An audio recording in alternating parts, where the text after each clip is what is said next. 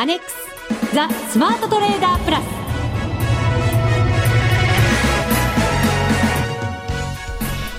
全国のリスナーの皆さんこんにちは。内田まさです。この時間はザ・スマートトレーダープラスをお送りしていきます。まずは福福コンビをご紹介しましょう。国際テクニカルアナリスト福永博之さん。こんにちは。よろしくお願いします。そしてマネックス証券の福島さんをご紹介する番なんですが実は福島さんインフルエンザでダウンだったそうですえごめんなさい。今ちょっと噛んでしまいました。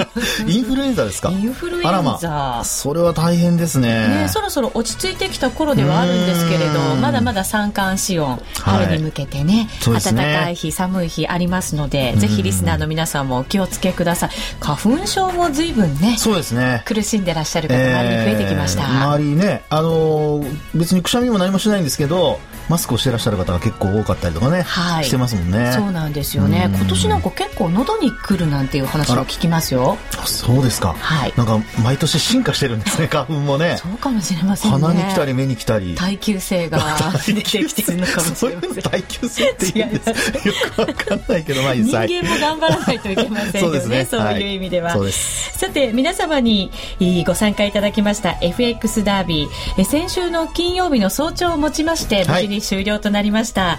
皆さんの成果いかがでしたでしょうか？うん気になりますよね。あの日は動きましたからね夕方ね。そうなんです。ここで番組中もチャート見てまして、はい、ずるずるとなんかこうクロス円なんかは下に向かって動き出してましたよね。そうですよね。番組終了間際ぐらいからですかね。はい。あの急に、こうドルとかユーロが売られる形になりましたもんね。はいそうでした。で番組終了後にほれ売れほれ売れと お尻を叩かれた格好でしたが。私内田さんににね、ちょっと頑張ってもらおうと思ってですね、もうみんなが躍起になってショートしなさいというアドバイスを送ってましたが。そうですよね。はい、ただ人のことをそのまま聞いて、ね、えー、勝負をしてはいけないというね。そんな気持ちもありましいやいやいやちょっとね、まあ、それは信じていい人かどうかがねやっぱ問題ですもんね。いやいや、はい、福永さんも福島さんのことも信じておりますけれどもね。はい、はい、さあその結果はいかに皆さんの結果もどうだったのでしょうか。後ほど詳しい発表させていただきたいと思います、はい、それでは番組進めていきましょう。この番組を盛り上げていただくのはリスナーの皆様です。プラスになるトレーダーになるために必要なテクニック心構えなど今日も身につけましょう。最後まで番組にお付き合いください。この番組はマネックス証券の提供でお送りします。スマートトレーダー計画。よーいドン。ザ・スマートトレーダー計画。よーいドン。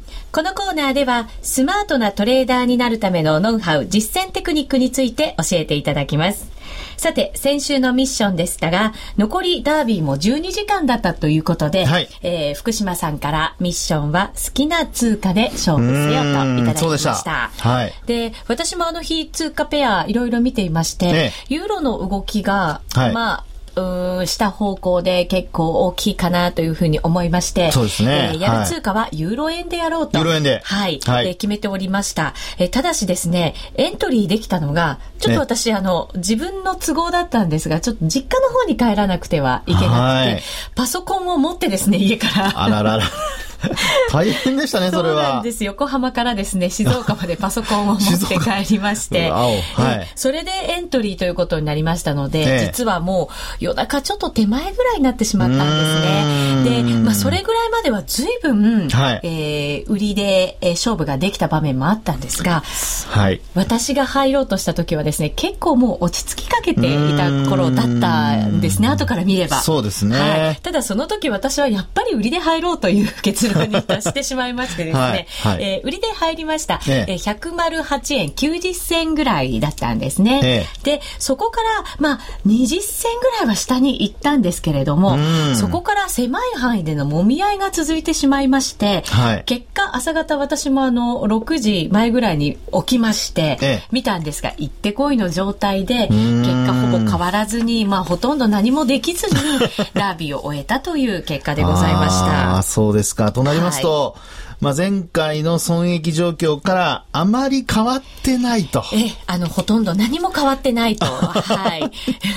そうですか。まあ、残念ですけどもね。えー、まあ、あのー、やっぱりタイミングっていうのはありますからね。そうですね。エントリーするしないっていうのはね。ええー、また短時間の決戦でしたので、なかなかちょっと難しかったかなと思う部分はありましたね。そうですね。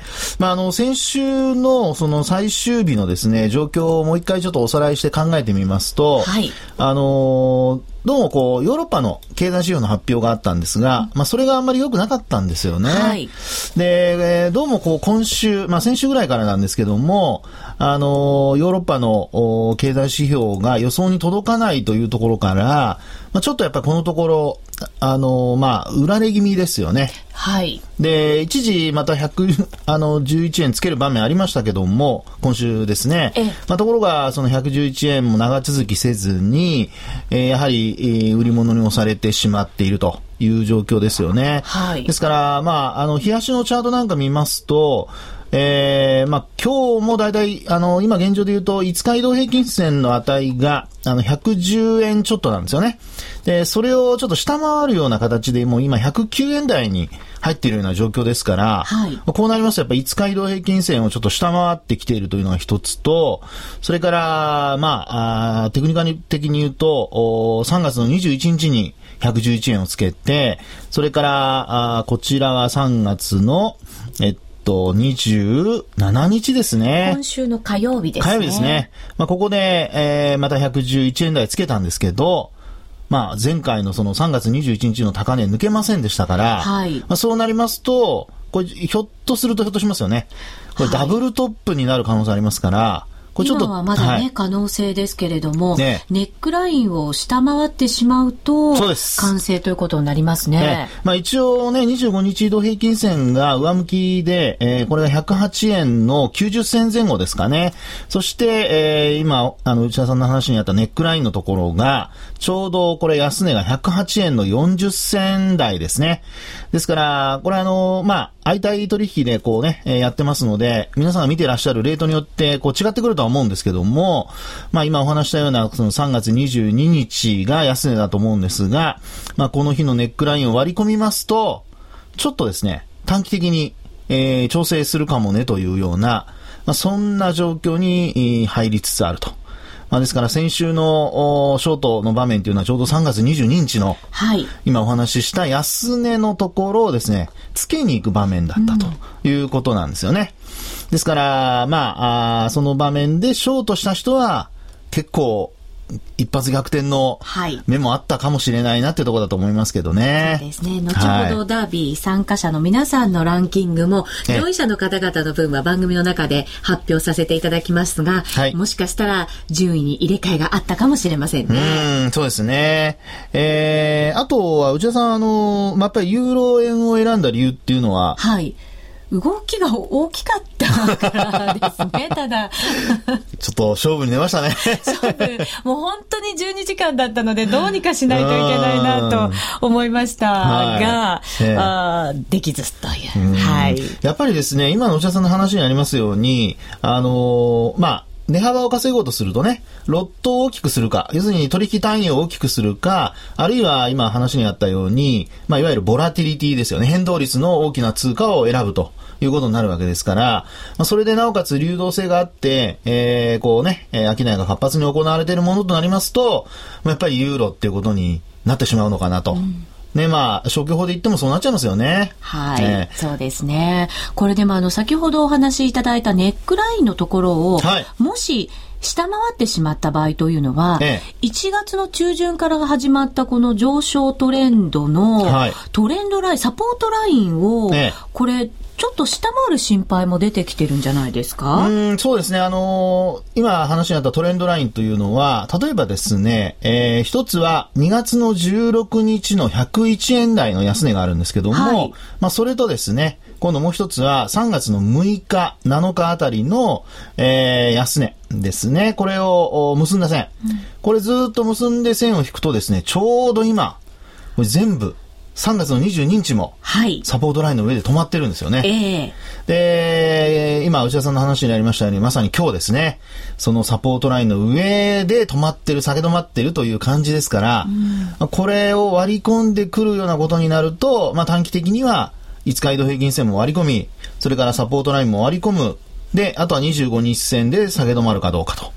まあ、ネックライン割り込むと25日線も必然的に割り込むことになりますので、はい。まあ、そうなりますとですね、まあ、やっぱり108円台か、あるいは、今お話しました3月6日、うん、この時って、105円台があるんですよね。はい。ですから、まあ、場合によってはですね、こういったその価格のところまで、えー、もちろんあの来週すぐにということではないんですけども、おまあ、円高になってくる可能性が出てきそうというところでしょうかね。黒線なんかは結構ここまで一気に駆け上がってきた感がありましたから、はい、やっぱりこう、なんとなく全般的に上値が重くなっている状況というのは見られますよね。うそうですよね。あのー、まあ、最近ですとやっぱポルトガルのね、えー、格下げの話がちらほら出てきたりだとか、それからあとドル円自体もですね、これもちょっと、あの、伸び悩んできてるんですよね。はい。で、ドル円の方が、どちらかというとユーロ円よりもちょっと形が悪くて、弱くなってまして、えー、もう、今日現在ですね、この木曜日の放送を今行っているところで見ますと、えー、移動平均線25日線にタッチする場面があったんですよね。はい。ユーロ円はまだ25日線に届いてないんですけど、えー、ドル円に関しましては、あ25日線にタッチする場面がありまして、えー、まあ、この調子でいくとですね、ちょっと、お先ほどお話しましたユーロ円よりも先にドル円の方が、あもうサポートラインという意味では割り込んでますので、今度は25日線を割り込んでくるかどうかというようなですね、そういう状況になるかもしれないと。うん、まあ、そうすると、ひょっとすると81円割れ、はい。80円台に入ること、入る場面があるかもしれないというですね、そんな状況が、あまあ、これからちょっと、通貨、ドル、ユーロともに弱くなってくると、まあ予想されるかなっていうところですよね。ゴールドマン・サックスが79円ぐらいまでの調整はあるんじゃないかなそんな話もありましたけれども。うん、そうですね。ですから今お話ししたところのその通過点をこう割り込んでいくと、はい、まあ順次割り込んでいくと、やはりそういう場面もあり得るというところでしょうかね。うん、まあ、ただ今のお話で言うとですね、あの、79円の、おまあ10銭前後のとこですかね。これがちょうど移動平均線で言うと75日移動平均線あたりのところなんですよね。はい。これドル円ですけども、まあ、これで見ると、まあ、要は、あの、中長期の上昇トレンドは、今お話したようにこれ上向きで変わってないということになりますので、えー、まあ、仮にその、円高になったとしても、これはやっぱり75円台ね、えー、これまでつけた昨年の、えー、11月でしたかね、つけたところを割り込まなければ、まあ、基本的にはですね、えー、この価格的には、あの、上昇トレンドは続くという形になると思いますので、あの、まあ、乗り遅れたっていう人は慌てて買わなくても、あの、そういったところをしっかりこうね、チェックしながら、はい、あ買っていただくと、まあ、うまくいけばですね、えー、利益をね、大きく上げられるチャンスが出てくるんじゃないかなと思いますね。はい。以上、スマートトレーダー計画、用意ドンでした。FX なら、マネックス証券の FX プラス。現在、FX のサービスを提供している会社、世の中にたくさんありますよね。そんな中、マネックス証券の FX 講座が堅調に増えていると聞いています。なぜたくさんある会社の中で、マネックス証券が FX トレーダーに選ばれるのか、私なりに検証してみました。まずは、取引コストについて取引コストといえば、取引手数料とスプレッド。マネックス証券では、もちろん取引手数料は無料。米ドル円のスプレッドは原則2銭と低コスト。しかも、1銭通貨単位から取引できるため、初心者の方にも優しいです。気になる取引ツールはとても使いやすく、投資情報も満載で、携帯電話やスマートフォンからの取引機能も充実。もう、言うことありませんね。さらに皆さんに朗報。今なら新規講座開設19,200円相当プレゼントキャンペーン実施中。講座開設のお申し込みはパソコンや携帯電話からマネックス証券で検索。今すぐお申し込みを。FX は予託した証拠金額より多額の取引を行うことができるレバレッジ取引であり、取引対象である通貨の価格や金利の変動により、予託した証拠金額を上回る損失が生じる恐れがあります。お取引の前には必ず、契約締結前交付書面の内容を十分お読みになり、リスク、手数料などをご確認ください。マネックス証券株式会社、金融商品取引業者、関東財務局長、金賞第165号。ザ・スマートトレーダープラス。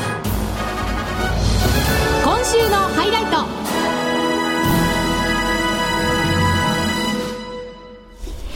ザ・スマートトレーダープラス今週のハイライトです。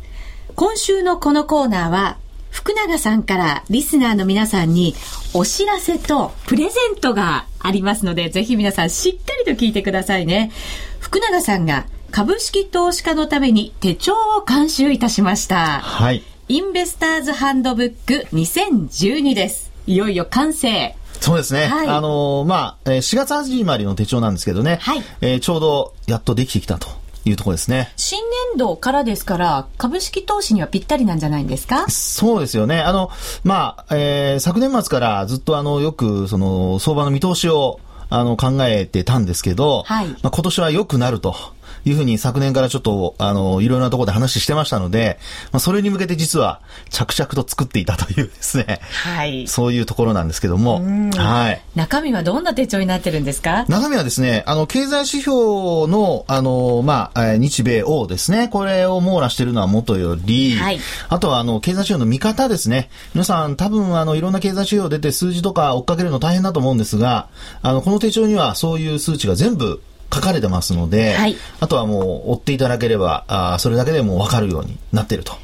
いうことですね。経済指標も、その時に予想よりも高いのか低いのかとか、はい、前の月より高いのか低いのかっていうところは見るんですけれど、ええ、全体をこう、しっかりと見ていく必要があるものですよね。そうですよね。で、特にですね、やっぱりあの、今はもう日本だけじゃなくて、海外の経済指標も見ておかないと、あの、もう翌日の朝、例えば日経平均に影響を為える、ね、あるいは為替にも影響を与えるってことになると、はい、海外の経済指標になりますし、それからあと国内の投資家の動向を考えると、どうしてもあの、まあ、投資主体別売買動向っていうのがありますけど、まあ、今日も実は発表されたんですが、外国人投資家ちょっと売り越しそうでしたよね。ですよね。えっ、ー、と、13週ぶりですか？はい。で、それをですね、実はこの手帳には、ちゃんと投資下別売買動向、はい。すべて書き込む欄がありますので、まあ、これを書いておくと、今の内田さんの13週ぶりなんていうのは、聞かなくても知ってるよっていうですね、そのぐらい、あの、まあ、データベースとしてしっかり使っていただけると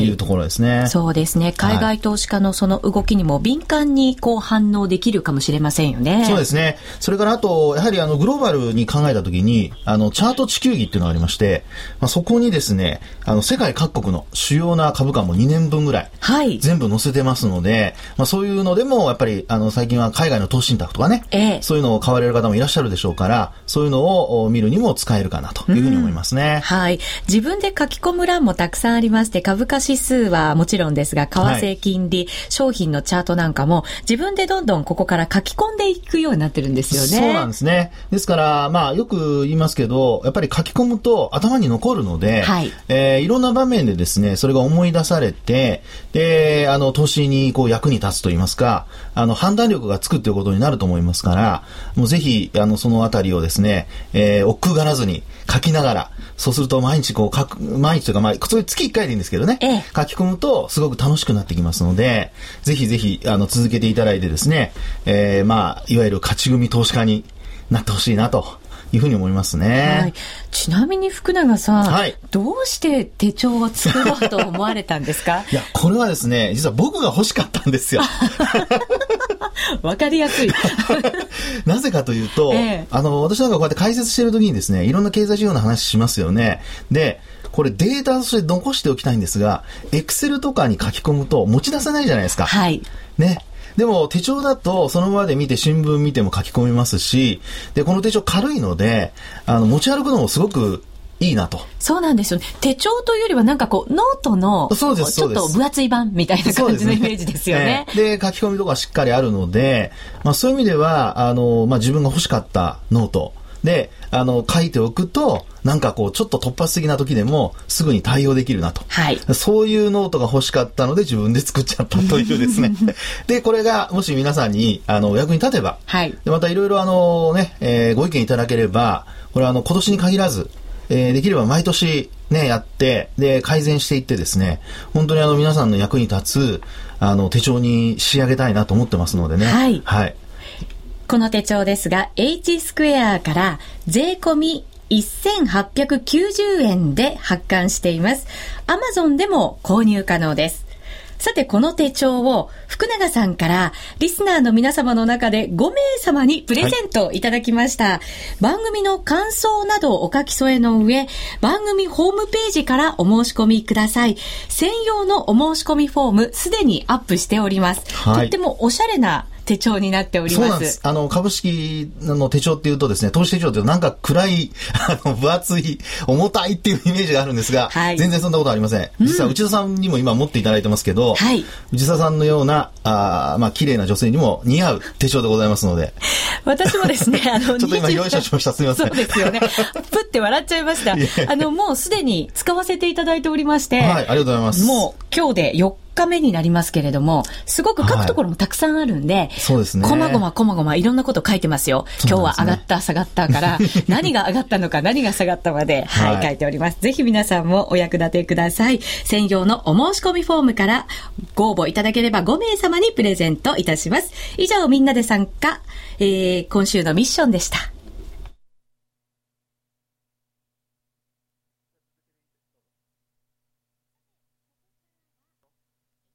ダービーの最終ランキングご報告しましょう。いよいよ来ましたか、ランキング。はい、いよいよ来ました。ね内田さんの先ほどの話から聞くと、ちょっと上位に食い込んでる感はなさそうですが。そうですね。あの、まあ、私は仕方がないといたしましても、えー、上位の方々頑張ってくださいましたので、えー、ここで発表させていただくことにいたしましょう。そうですね。はい。あのー、ですね、上位の方、それなりに、あのー、動きが実はありました。はい。ということで、えー、10位から発表させていただきますね。はい、お願いいたします。はい、えー、読み方間違ってたらごめんなさい。まず10位の方。この方は月の盛りさん。うん、はい。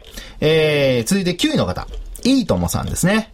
それから8位の方が、しゅうくんパパパパパさん。はい。それから7位の方、この方、はんこさんですね。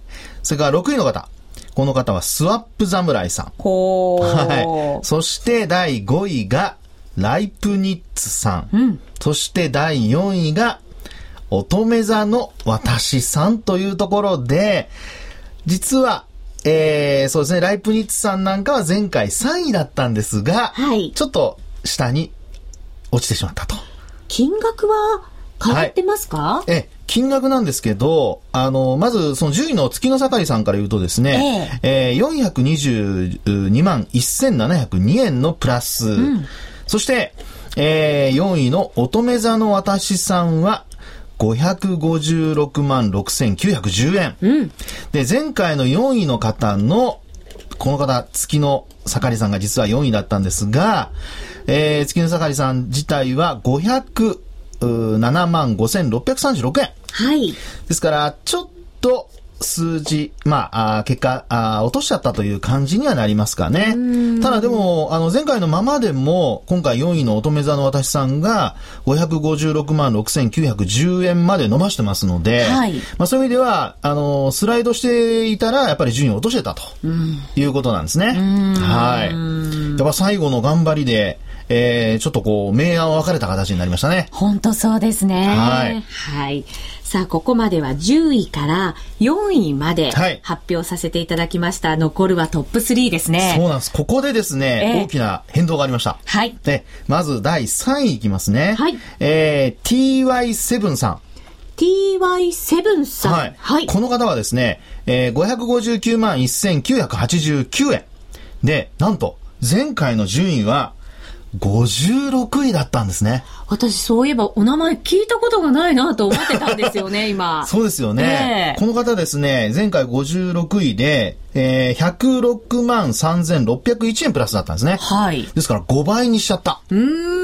そして、そうです、素晴らしいベスト3に食い込んだという、はい。頑張りが効きましたね。そうですね。含み益もたくさん持ってらっしゃったのかもしれませんよ。ね、そのあたりね、また教えてくださるといいですけどね。はい。そして、えー、第2位が、うん、えー、今子さんですね。中尾さん、おめでとうございます。はい、おめでとうございます。えー、589万7410円。まあ、この方も前回は6位だったんですけども、第2位に浮上。はい。そして第1位は、えー、ホームセキュリティはアルソックさんですね。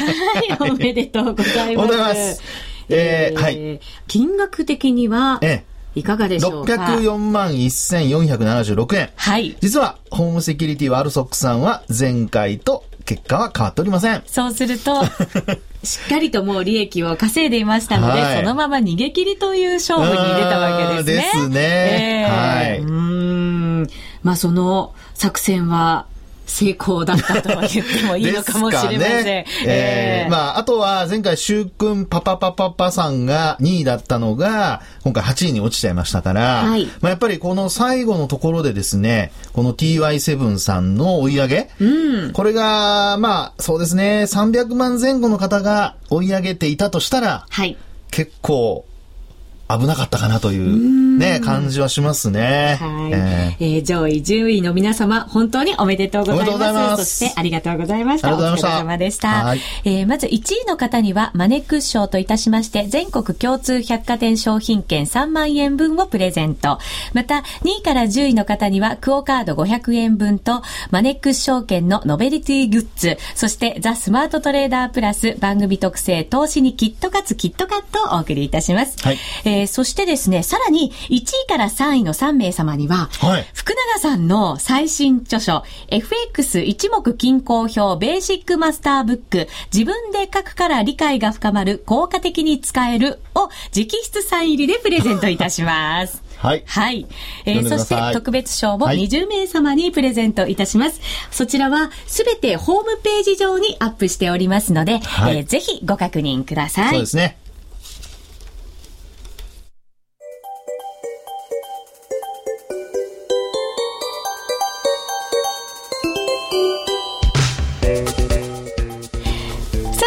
番組もそろそろお別れのお時間が近づいてきました。今日は第8回 FX ダービーが終了いたしまして上位10位の方、はい、番組内で発表させていただきました。そうですね、はい、まあ、結構ね本当にあのお、まあ、1日2日ですごく順位も変わりえーねえー、非常にこう、まあ、ダイナミックな、はい。ねえー、ダービーの結果になりましたね。はい、はい、そうです。さあ、そして福永さんから手帳のプレゼントをいただきました。番組の専用フォームからお申し込みいただくんですが、これですね、先ほどリスナーの方から、早速お問い合わせがあったんですね。あそうですか、はい、このインベスターズハンドブック2012どんな風にしたら手に入れられますかと、はい、もしかしたらプレゼントをもうすでに諦めてくださったのかもしれませんが はい、こちらですね H スクエアでも直接申し込めます。あはい。はい。えー、こちらお電話でお申し込みお願いいたします。メモの準備よろしいでしょうか？東京03-3662-5017 03-3662-5017までお願いいたします。H スクエアで検索していただいてもいいかもしれませんね。そうですね、ホームページの方でね。はい。はい、また、アマゾンなどでも購入可能ということですから、ぜひ皆さんの投資にお役立ていただきたいと思います。はい、システム手帳のベストセラーに今、そうなんですはい、上位に入ってますので、ぜひ、ねえー、使ってみていただければと思いますね。はい。はい、あなたの投資にぜひ福永さんの手帳お役立てください。そして皆さんのご意見を聞かせてくださいね。そうですね。はい、そうすると、どんどん進化していく手帳なんですよね。そうしたいと思います。はい。はい、皆さんの意見をもとに進化していく手帳応援してください。ここまでのお相手はは福永博之と内田まさでお送りしました。それでは皆さんまた来週。ま、来週。この番組はマネックス証券の提供でお送りしました。